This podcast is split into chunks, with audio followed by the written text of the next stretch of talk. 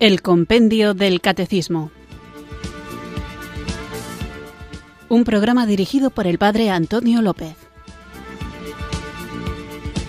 Muy buenas tardes, queridos oyentes de Radio María. Recibido un cariñoso saludo desde Irurzun, en Navarra, quienes sintonizáis una tarde más esta Radio de la Virgen, esta emisora que cambia vidas, Radio María, para escuchar el programa El Compendio del Catecismo esta cita diaria que tenemos con la formación católica en la que, guiados por el libro El Compendio del Catecismo, vamos profundizando en el contenido de nuestra fe, una fe que tenemos que conocer para poder vivirla y obedeciendo a la palabra de Dios, hacer que el mundo entero la conozca, y forme parte de los discípulos de Cristo y alcancen la salvación, que este es el deseo de Dios, esta es la voluntad de Dios para todos los hombres, que se salven y lleguen al conocimiento de la verdad. ¿Y cómo crecemos nosotros en este conocimiento de la verdad que nos lleva a la salvación?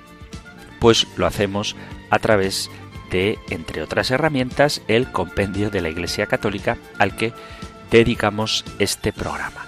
Como estamos tratando el tema de la Iglesia y hay muchas pegas que a veces se ponen contra ella, contra la Iglesia, estoy dedicando en estos programas el inicio, el saludo, a ver algunas de las objeciones que a veces se ponen contra nuestra amada Iglesia Católica, porque el compendio del catecismo es una forma sistemática de comprender en esta primera parte que estamos viendo el credo y aunque las preguntas están muy bien formuladas y muy bien respondidas, a veces hay pegas que ponen desde fuera, desde fuera del propio compendio de la Iglesia, desde fuera de la propia Iglesia Católica y también hay que decir con pena que a veces desde dentro, bueno, pues hay pegas que se ponen a la Iglesia, preguntas que se pueden formular que no están explícitamente contenidas en el compendio de la Iglesia Católica o en el catecismo de la Iglesia Católica y por eso en este pequeño saludo pues quiero dar una respuesta muy rápida a alguna de esas objeciones que se ponen. Hemos hablado de que hay gente que dice creo en Dios pero no creo en los curas y hemos respondido que ciertamente el objeto de la fe es Dios y no los curas y que nada de lo que podamos hacer los cristianos con nuestro mal ejemplo quita nada a lo que Dios nos ha revelado en Jesucristo, lo mismo que lo que podemos hacer con nuestro exigible buen ejemplo añade nada a lo que Cristo ha revelado. Por lo tanto, no podemos identificar la vida de los cristianos con la verdad revelada en la tradición en la Sagrada Escritura y en el Magisterio, si bien es cierto que tendríamos que adquirir un compromiso de vivir en coherencia con aquello que afirmamos creer. Y por eso es importante no solamente que estemos bien formados, sino que demos buen testimonio. Otra de las pegas de las que hablé en esta introducción es que la Iglesia ha tenido mucho poder político y tenemos que aceptar que, aunque es verdad que ha habido abusos de autoridad a lo largo de toda la historia, también es cierto que la Iglesia ha sido más bien víctima de poderes políticos que querían servirse de la autoridad moral de la Iglesia para conseguir sus fines privados, sus fines particulares, y que no es justo que hagamos una valoración de lo que se vivió en tiempos remotos con la mentalidad actual. Así, muy resumido, lo que hemos visto y voy ahora con otra de las pegas que se pone a la Iglesia, que me parece que es de las más fáciles de demostrar su falsedad, y es que la Iglesia no colabora con la ayuda a los más necesitados. Y es que hay gente que piensa que la labor social de la Iglesia es poco eficaz. Otros dicen que, por otro lado, la Iglesia no debería meterse en estas cuestiones sociales. Bueno, si se mete en las cuestiones de labor social lo hace mal y si no lo hace se le acusa de pasividad. Por un lado hay quien dice que la Iglesia no hace nada y por otro lado hay quien dice que la Iglesia se está metiendo donde nadie le llama. Así que ya veis que hay gustos para todos a la hora de atacar a nuestra Madre la Iglesia, pero en realidad lo que la Iglesia hace lo hace movida por el mandato de Jesús y desde luego claro que tiene legitimidad para actuar a la hora de cambiar a nivel social el mundo en el que vivimos. Por eso, cuando la gente critica la ineficacia de la labor social de la Iglesia, a veces más que palabras, basta con echar una mirada objetiva a la realidad que vivimos y que hemos vivido para darnos cuenta de que nadie, nunca, en ninguna época, ninguna institución, ha hecho a lo largo de la historia un servicio social como el de la Iglesia Católica. La Iglesia se preocupa efectivamente, eficazmente, de que a través de sus instituciones, tanto en el campo de la educación, del cuidado de los enfermos, de la atención a los marginados y necesitados, todos estos experimenten la sincera preocupación de la Iglesia por cada uno de ellos. Nadie, y el que quiera, pues que me lo discuta. Sabéis que tenéis la opción de participar en el programa. Ninguna institución humana jamás ha hecho tanto por los más necesitados como ha hecho y hace la Iglesia.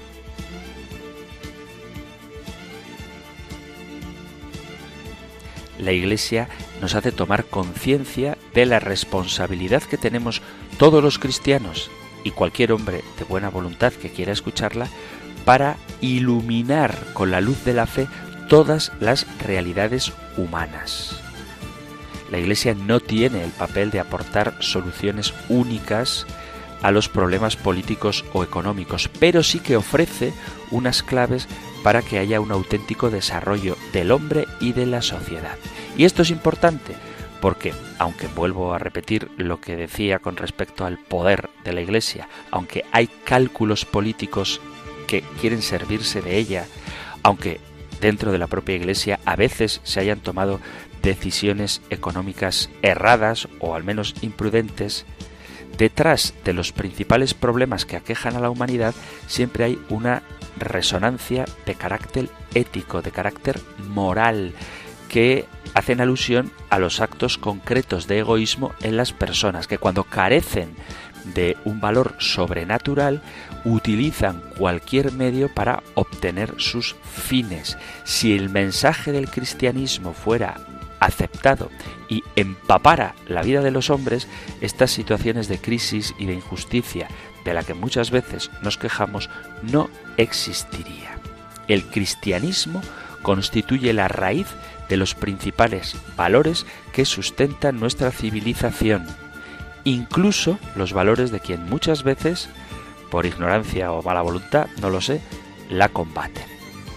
Es fácil darnos cuenta de que cada mal que aparece en la sociedad denota la ausencia de el mensaje cristiano. El terrorismo, la violencia, la guerra, la corrupción, la insolidaridad, el materialismo, el egoísmo desaparecerían si la gente viviera el mensaje cristiano.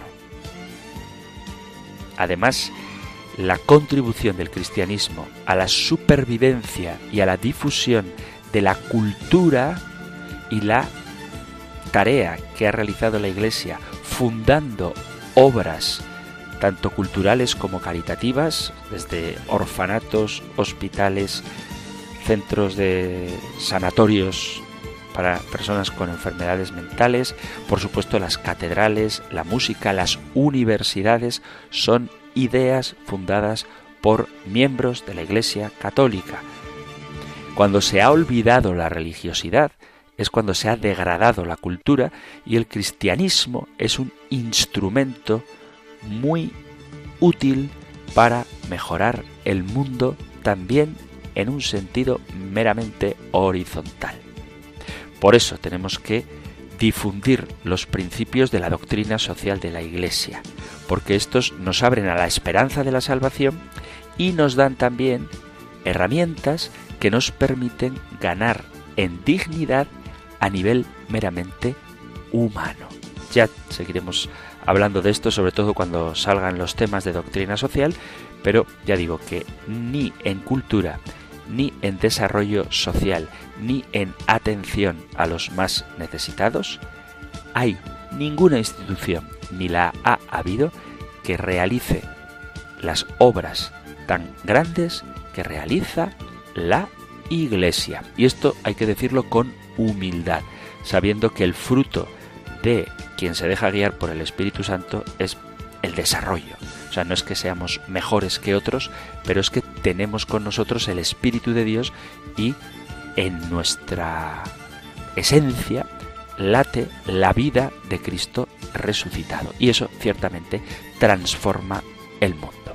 Vamos pues a invocar juntos a este Espíritu Santo, tercera persona de la Santísima Trinidad, para que Él nos ilumine, nos guíe y a pesar de las críticas que muchas veces nos hacen, incluso quienes vienen a pedir ayuda a nuestras comunidades, sigamos adelante viviendo el mandato primordial de la caridad.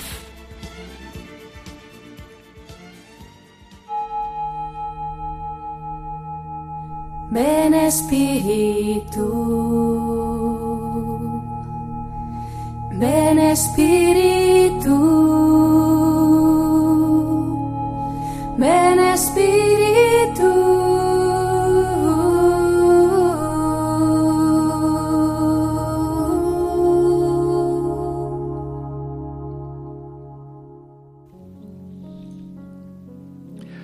Oh amado Jesús, Ayúdame a esparcir tu fragancia por donde quiera que vaya.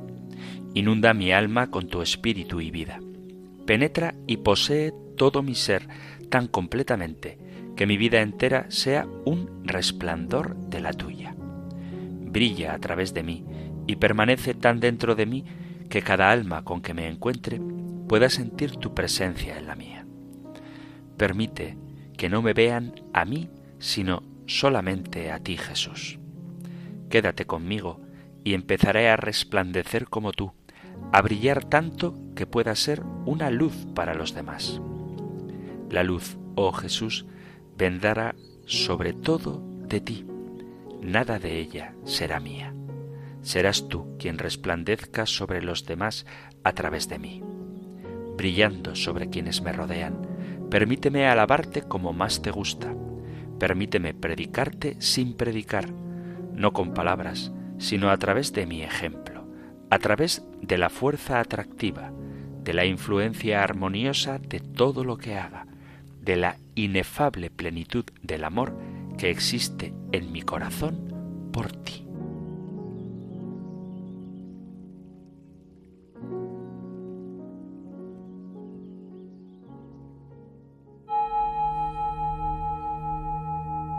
Ven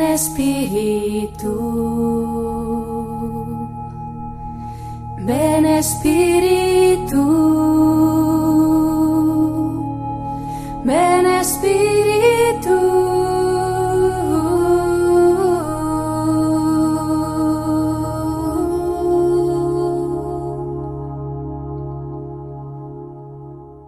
Vamos allá con nuestro nuevo programa. Os recuerdo que estamos hablando de la Iglesia. Creo en la Iglesia Católica y el último programa lo dedicábamos a la pregunta número 152.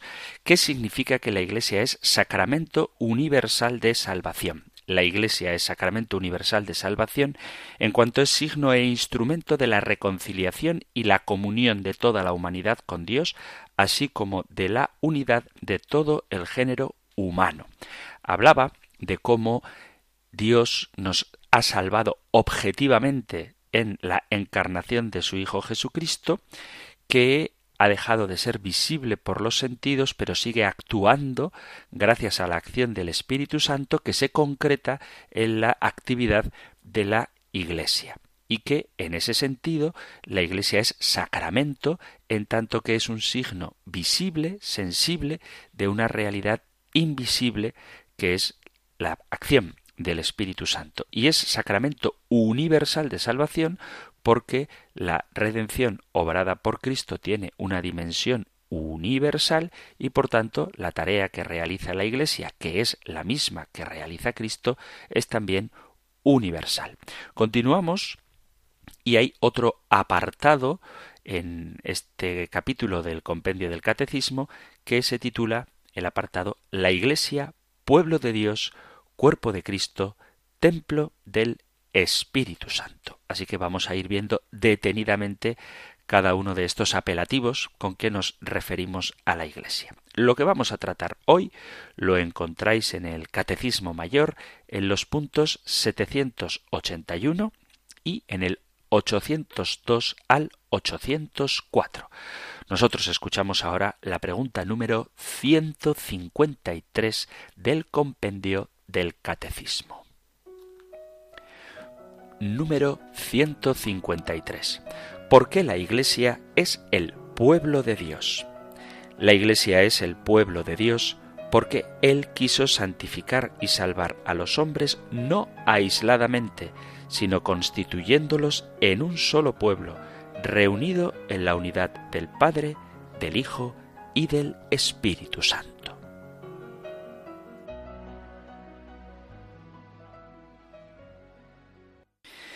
Para comprender bien por qué decimos que la Iglesia es el pueblo de Dios, vamos a tratar de hacer un paralelismo entre el pueblo de Israel como el pueblo de Dios y la Iglesia como el nuevo pueblo de Dios. Y primero nos preguntaremos por qué Dios escogió a Israel como su pueblo en el Antiguo Testamento. Quienes leen, quienes leemos la historia del Antiguo Testamento, nos damos cuenta de que ahí no es todo de color de rosas. Podemos decir que el largo y doloroso relato de cómo Dios amó a Israel como un esposo ama a su esposa es una historia de amor pero no de cuento de hadas, porque en esta esposa, que es el pueblo de Israel, vemos actitudes que podemos comprender que existen a veces en nuestra vida, donde ella, el pueblo de Israel, la esposa, en vez de entregarse al Señor, una y otra vez se entrega a los ídolos y se revela contra el amor de su Señor. Y esta es la historia del Dios paciente y amoroso que elige a un pueblo, hablo del pueblo de Israel, que tiene el corazón endurecido. ¿Y por qué Dios elige a un pueblo como esta nación, que es idólatra prácticamente desde el principio. Si Dios sabía que esta nación iba a ser tan rebelde, ¿por qué la bendijo y la cuidó de un modo inmerecido? El propio Señor en la Sagrada Escritura responde a estas preguntas en un texto muy bonito para entender el Antiguo Testamento. Fijaos lo que dice el capítulo séptimo del libro del Deuteronomio. Leo capítulo 7 del Deuteronomio a partir del versículo 6. Porque tú eres un pueblo consagrado a Yahvé tu Dios. Él te ha elegido a ti para que seas el pueblo de su propiedad personal entre todos los pueblos que hay sobre la haz de la tierra. No porque seáis el más numeroso de todos los pueblos, se ha prendado Yahvé de vosotros y os ha elegido, pues sois el menos numeroso de todos los pueblos, sino por el amor que os tiene y por guardar el juramento hecho a vuestros padres, por eso os ha sacado Yahvé con mano fuerte y os ha librado de la casa de servidumbre del poder de Faraón, rey de Egipto. Has de saber, pues, que Yahvé tu Dios es el Dios verdadero, el Dios verdadero, el Dios fiel, que guarda su alianza y el amor por mil generaciones a los que me aman y guardan sus mandamientos. Es decir, que Dios ha escogido a la nación de Israel porque el Señor la amó y de esta manera cumple la promesa hecha a los patriarcas por pura gracia, por puro amor. Y esto, aunque pueda resultarnos raro, es que Dios nos ama no porque seamos los más grandes o los mejores, sino que nos ama porque nos ama. Se trata de un amor tan soberano que nuestras mentes jamás podrán terminar de comprender. Dios elige a Israel, Dios te elige a ti, Dios funda la Iglesia como nuevo pueblo de Dios por puro amor. Dice la carta a los Efesios en el capítulo 2, Vosotros estabais muertos por las culpas y pecados que cometisteis siguiendo el modo de vivir de este mundo bajo el príncipe de las potestades aéreas, el espíritu que actúa en los que se rebelan contra Dios. Nosotros también éramos de esos cuando nos dejábamos llevar de las apetencias carnales, sujetos a los deseos de nuestros instintos y a nuestra imaginación. Éramos por naturaleza objetos de la ira divina igual que los demás. Pero Dios rico en misericordia, por el inmenso amor con que nos amó, nos dio vida juntamente con Cristo, pues habéis sido salvados por pura gracia.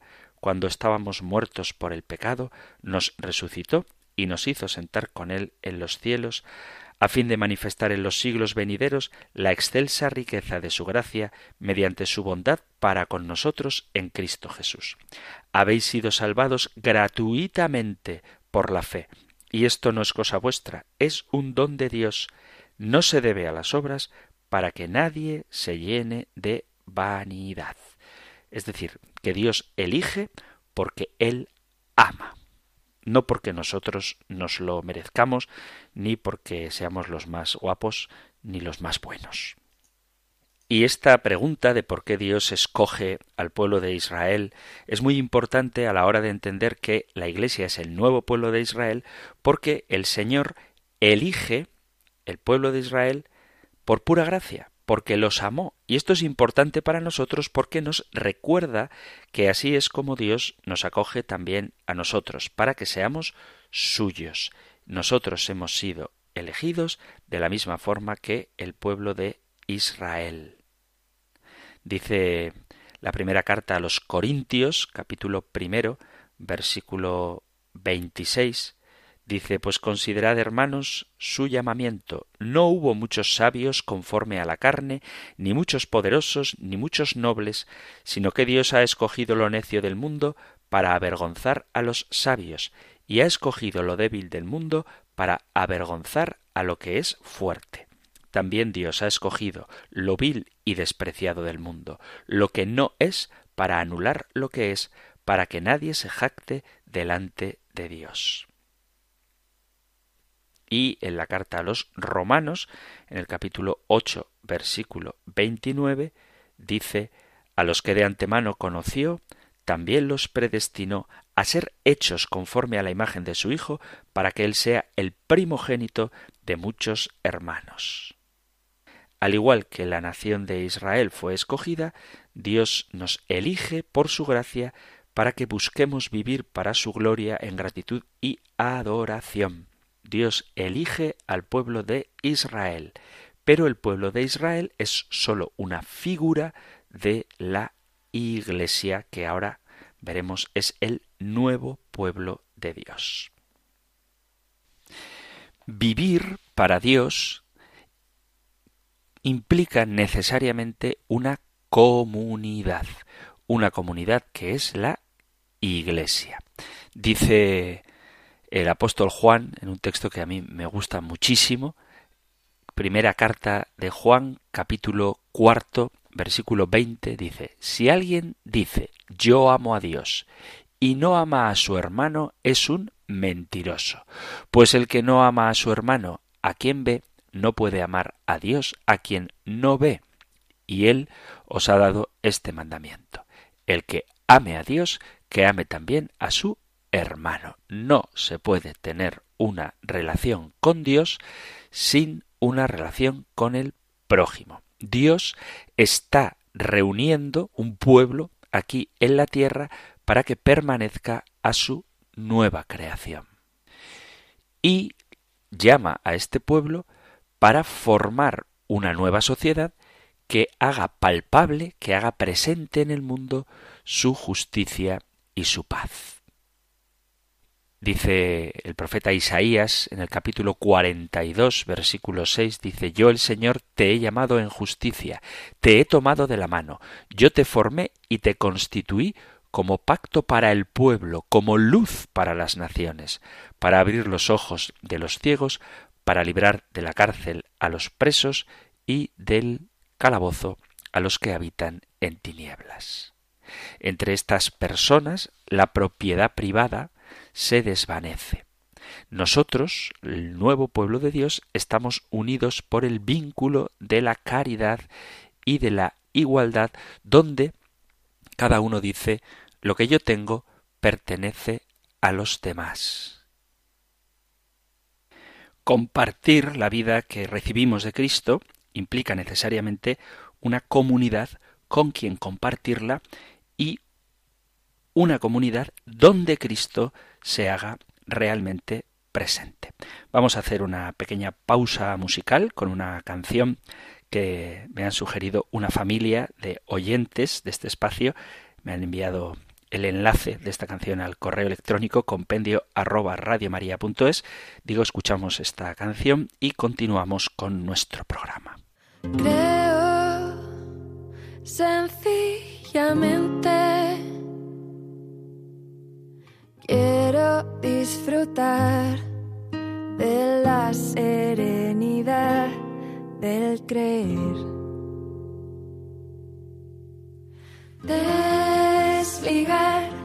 El creer del sentir. Creo mi Dios y basta. Te creo en tus misterios sin entenderlos.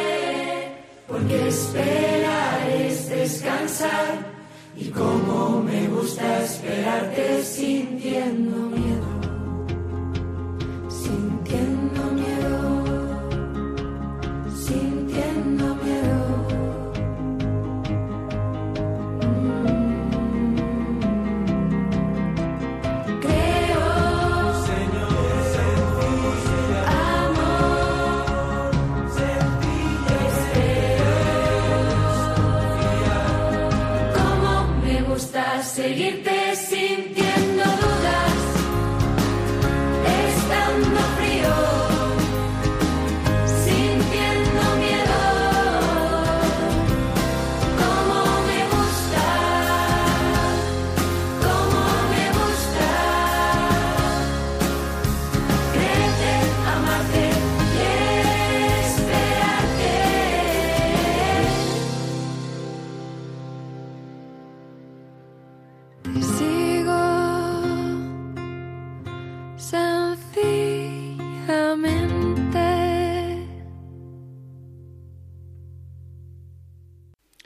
Estás en Radio María escuchando el Compendio del Catecismo, la cita diaria con la formación católica de 4 a 5 de la tarde, una hora antes si nos escuchas desde las Islas Canarias y hoy estamos tratando la pregunta número 153, ¿por qué la Iglesia es el pueblo de Dios?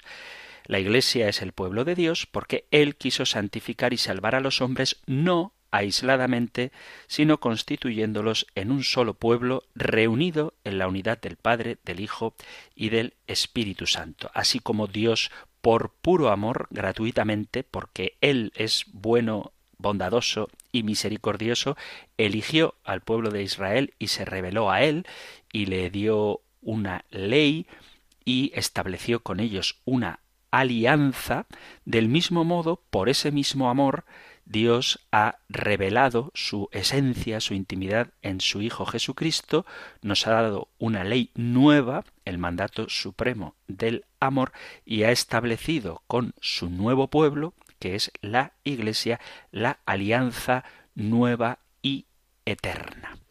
Y una de las cosas que creo que es importante que hablemos es si realmente necesito tener una comunidad, formar parte de un pueblo para agradar a Dios, porque a veces me ha pasado, y quizá hayáis tenido la ocasión de hablar con alguien que os haya dicho que no hace falta una iglesia para agradar a Dios porque ya rezo yo a solas y ayudo a la gente y con eso es suficiente. Por lo tanto, no hace falta formar parte de una comunidad, de una iglesia. Y lo dramático es que esto lo dice gente que a lo mejor aun sin sentirse miembro del pueblo de Dios, en el sentido de que no pertenece a la Iglesia, no forma parte de ninguna parroquia, de ninguna comunidad, se consideran a sí mismos buenos cristianos. Y hay muchas, muchas personas que viven de acuerdo con una profesión de fe. Si tú les preguntas si creen el credo, te van a decir que sí, pero no tienen compromiso real con una iglesia local, con una comunidad concreta. Recuerdo que hace un tiempo hablaba con un hombre bueno que dice que es cristiano, pero que no veía la necesidad de reunirse con nadie, puesto que citaba en la sagrada tradición la historia de la Iglesia, donde se cuenta que primitivamente las personas vivían su fe en las casas.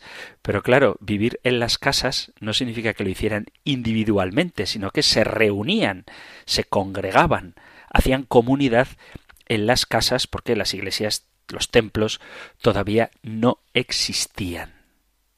Entonces podríamos decir que hay una nueva generación de creyentes que pretenden vivir el Evangelio a domicilio. Y a esto ha contribuido una herramienta que es muy buena, pero que si se utiliza mal, pues ya no es tan buena. Por ejemplo, Internet.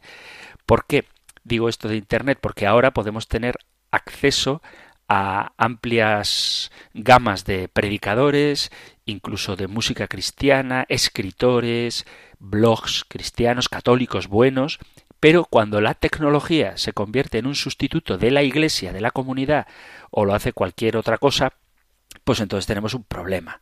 Entonces hay que preguntarse, ¿se puede vivir la vida cristiana sin la comunidad?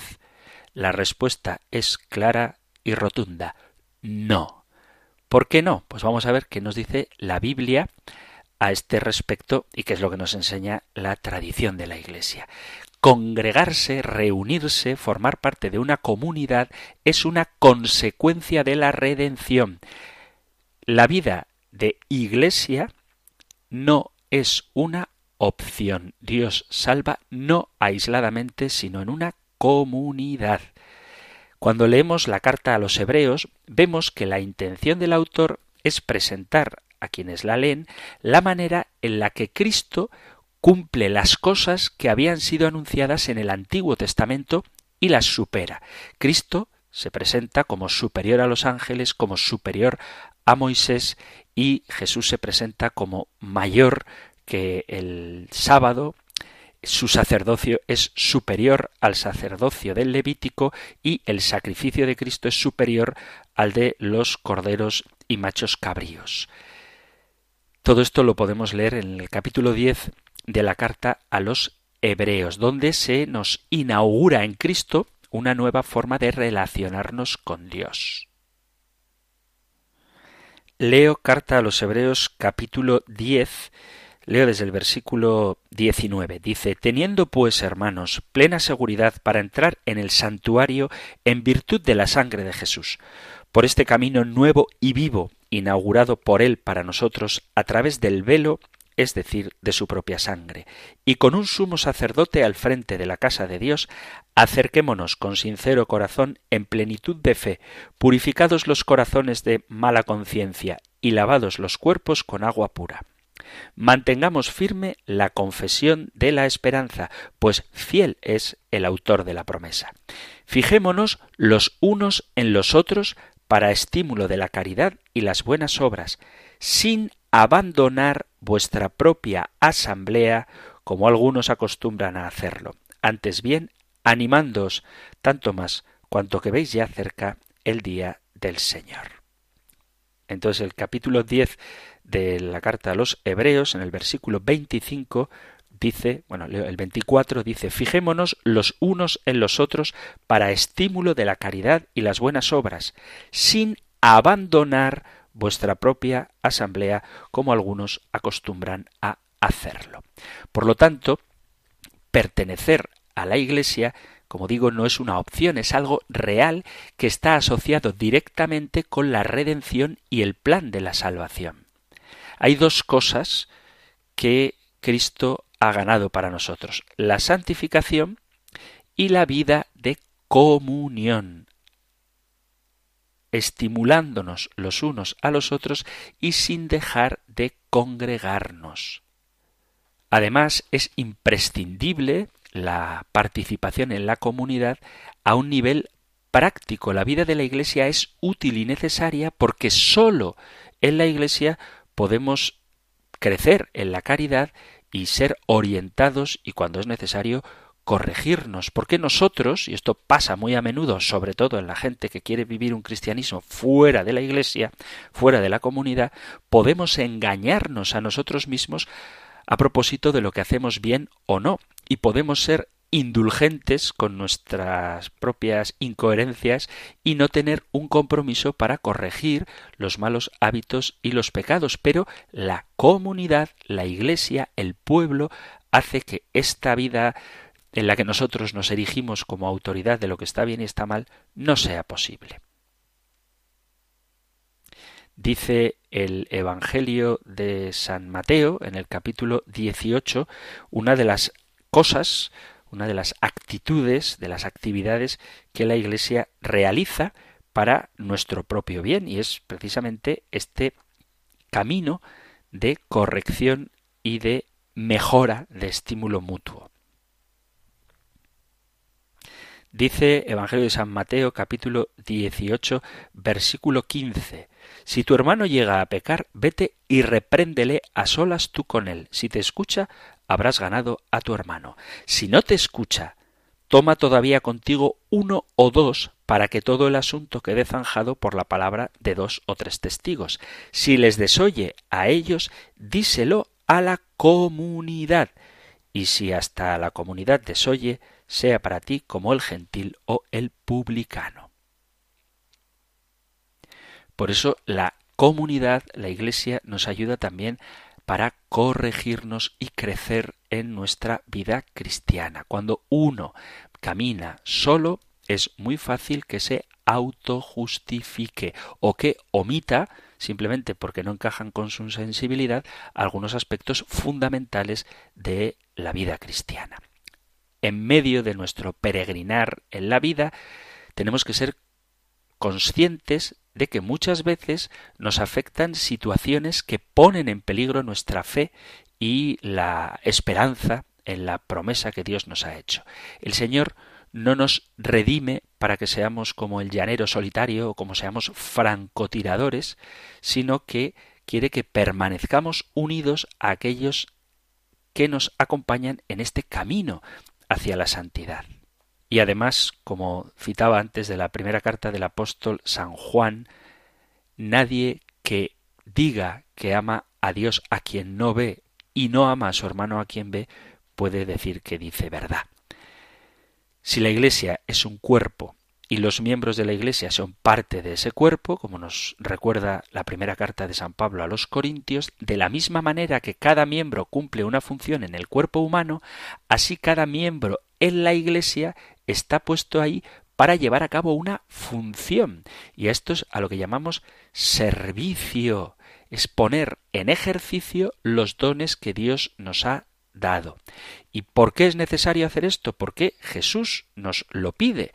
¿Cómo vamos a vivir el mandato nuevo si no tenemos una comunidad? Leo capítulo 15 del Evangelio de San Juan desde el versículo 12 en adelante. Este es el mandamiento mío, que os améis los unos a los otros como yo os he amado. Nadie tiene amor mayor que el que da la vida por sus amigos.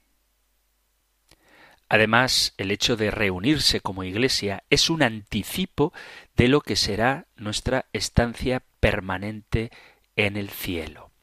Dice bellamente el libro del Apocalipsis en el capítulo 21, las naciones caminarán a su luz y los reyes de la tierra irán a llevarle su esplendor. Sus puertas no se cerrarán con el día, porque allí no habrá noche, y traerán en ella el esplendor y los tesoros de las naciones.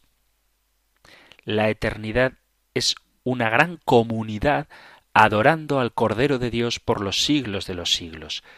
Así que alguien que no anhela la vida de la Iglesia aquí, la comunidad aquí, cómo va a vivir eternamente feliz en comunidad en el cielo. Por lo tanto, reunirse, tener una comunidad creyente, no es una opción, es una necesidad, es una demanda que brota del deseo mismo de Jesucristo que convoca a su Iglesia como nuevo pueblo de Dios. Nadie puede decir que es un verdadero cristiano si no tiene el deseo sincero y práctico de formar parte de la iglesia. Por eso, cuando la gente dice expresiones del tipo no hay por qué ir a la iglesia para ser cristiano o asistir a la iglesia no te convierte en cristiano, no necesito de la iglesia, yo ya rezo o adoro a Dios a mi manera, todo esto contradice esencialmente lo que Cristo ha querido. ¿Puede uno ser cristiano sin ir a la iglesia? Bueno, si uno quiere decir que la asistencia a la iglesia salva a alguien, estamos de acuerdo en que meramente formar parte de la comunidad no te salva. Eh, quien te salva es Jesucristo y la vida nueva que Él te ofrece por la acción del Espíritu Santo. La falta de asistencia a la Iglesia impide que te proclamen el Evangelio. Jesús estableció una comunidad con sus primeros seguidores. Leemos el inicio de la vida pública de Jesús en el capítulo cuarto del Evangelio de San Mateo, donde él llama a sus discípulos. Dice capítulo 4 versículo 18, caminando por la ribera del mar de Galilea, vio a dos hermanos, Simón llamado Pedro, y a su hermano Andrés echando la red en el mar, pues eran pescadores. Les dice, venid conmigo y os haré pescadores de hombre. Ellos al instante, dejando las redes, los siguieron. Caminando adelante vio a otros dos hermanos, Santiago el de Cebedeo y su hermano Juan, que estaban en la barca con su padre Cebedeo arreglando sus redes, y los llamó. Y ellos al instante, dejando la barca y a su padre, lo siguieron. O sea que Jesús llama a un grupo de hombres que pasaron tres años por lo menos con él conociendo sus enseñanzas, escuchándole, orando juntamente con él, sirviendo, predicando con Cristo, teniendo compañerismo, aprendiendo a vivir en la relación de los unos con los otros y preparándose para dirigir las comunidades de creyentes que se multiplicarían desde el momento en que ellos, ya llenos del Espíritu Santo, comenzaron a predicar había una auténtica comunidad, no sólo de hombres, sino también de mujeres que se vuelven firmes seguidoras de Jesucristo. Dice el Evangelio de Lucas en el capítulo 8, desde el versículo 1, dice, y sucedió a continuación que iba por ciudades y pueblos proclamando y anunciando la buena nueva del reino de Dios. Le acompañaban los doce y algunas mujeres que habían sido curadas de espíritus malignos y enfermedades. María, llamada Magdalena, de la que habían salido siete demonios. Juana, mujer de Cusa, un administrador de Herodes, Susana y otras muchas que le servían con sus bienes. Habiéndose congregado mucha gente y viniendo a él de todas las ciudades, les dijo una parábola. Antes de su ascensión, Jesús encargó a sus seguidores que hicieran discípulos y los bautizaran y luego les enseñaran a observar, a obedecer, a poner en práctica lo que él había enseñado. Evangelio de San Mateo, capítulo 28, versículo 19. Esta es la gran comisión que dirige la obra del Evangelio que ha de realizarse dentro del marco de la comunidad, la enseñanza continua y el pastoreo para que los fieles cumplan las enseñanzas de Jesucristo no se hace de forma aislada.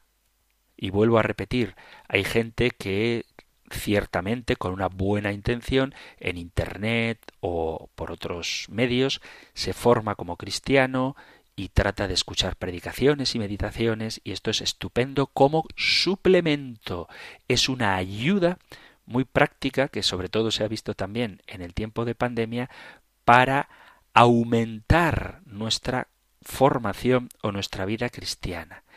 Pero el mandamiento fundamental es que como escogidos de Dios santos y amados, debemos revestirnos de tierna compasión, bondad, humildad, mansedumbre, paciencia, soportándoos unos a otros y perdonándoos unos a otros, si alguno tiene queja contra otro, como Cristo os perdonó, así también hacedlo vosotros. Carta a los Colosenses capítulo 3. Y estas no son órdenes que en este caso da San Pablo, para un confinamiento solitario en casa, sino que son mandatos para una comunidad, aprender a predicar el Evangelio y mostrar el poder y la belleza que éste tiene dentro de las relaciones propias de los miembros de la comunidad. Y solamente así el Evangelio brilla a través de la vida en común de los cristianos. En este párrafo de los Colosenses que acabo de leer del capítulo 3 dice un poquito más adelante, en el versículo 14, dice enseñándoos y amonestándoos unos a otros con salmos, himnos y cánticos espirituales, cantando a Dios con acción de gracias en vuestros corazones. Y todo esto se lleva a cabo en la comunidad, no para individualismos espirituales que a veces se sienten exclusivos y tan puros que no se pueden mezclar con otros y que no necesitan a nadie más para vivir como cristianos, porque nadie puede salvarse solo. Vuelvo a citar el Apocalipsis en el capítulo 5, en el versículo 11, dice, y la visión oí la voz de una multitud de ángeles alrededor del trono, de los vivientes y de los ancianos. Su número era miríadas de miríadas y millares de millares. Y dice también el Apocalipsis en el capítulo 7, versículo 9, dice, Después miré y había una muchedumbre inmensa que nadie podría contar de toda nación, raza, pueblo y lengua, de pie delante del trono y el cordero, vestidos con vestiduras blancas y con palmas en las manos. Hay una comunidad que adora a Dios en el cielo. No existe ningún cristiano que no busque reunirse con otro. Tanto el Evangelio como los hechos de los apóstoles, las cartas tanto de San Pablo como todas las demás, están dirigidas precisamente a comunidades. Es Cristo el que nos salva para unirnos a su cuerpo, que es la Iglesia.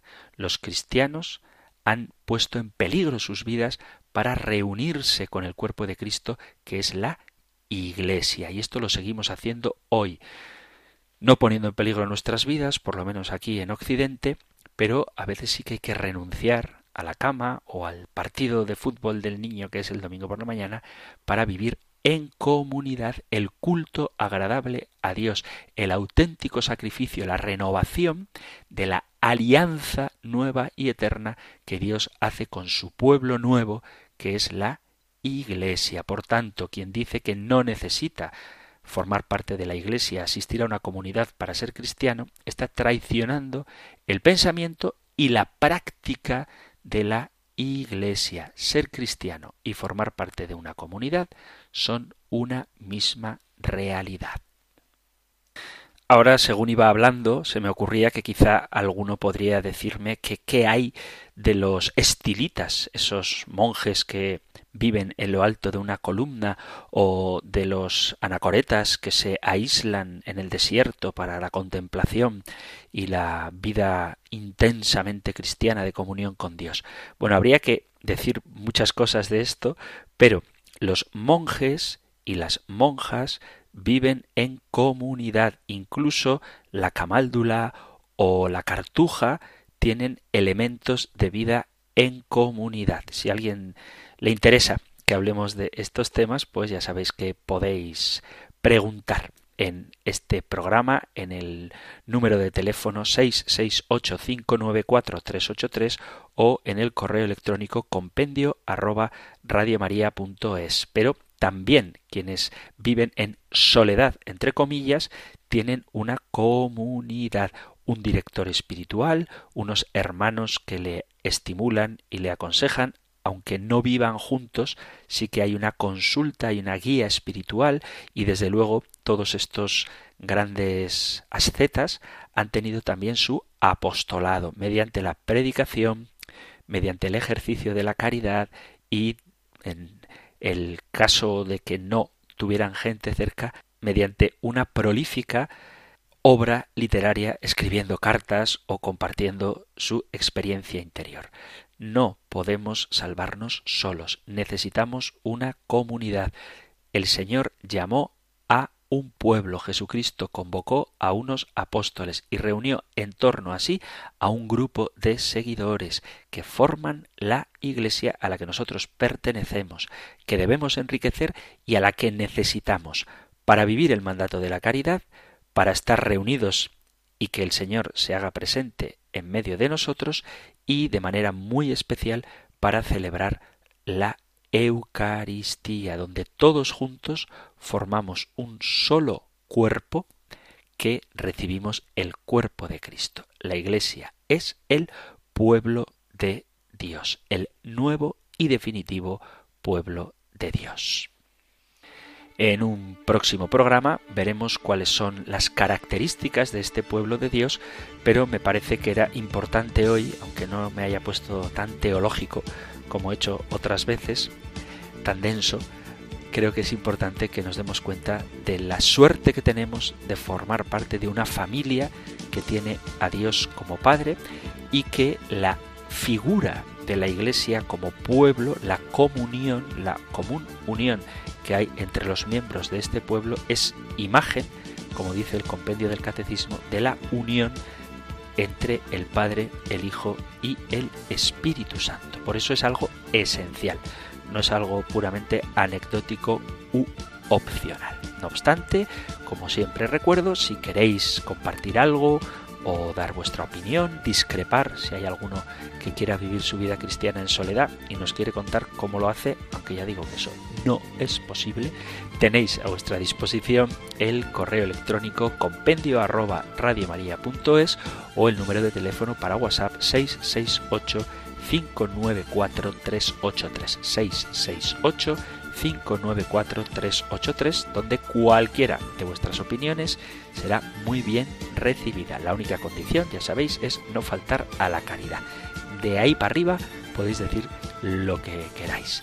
Voy a terminar, como cada día, compartiendo con vosotros la bendición del Señor. El Señor te bendiga y te guarde, el Señor ilumine su rostro sobre ti y te conceda su favor, el Señor te muestre su rostro y te conceda la paz. Muchísimas gracias por estar ahí, gracias por ser fieles y escuchar el compendio del catecismo y si queréis volveremos a reunirnos, a congregarnos en esta radio de la Virgen María en un próximo programa. Un fuerte abrazo. El Compendio del Catecismo. Un programa dirigido por el Padre Antonio López.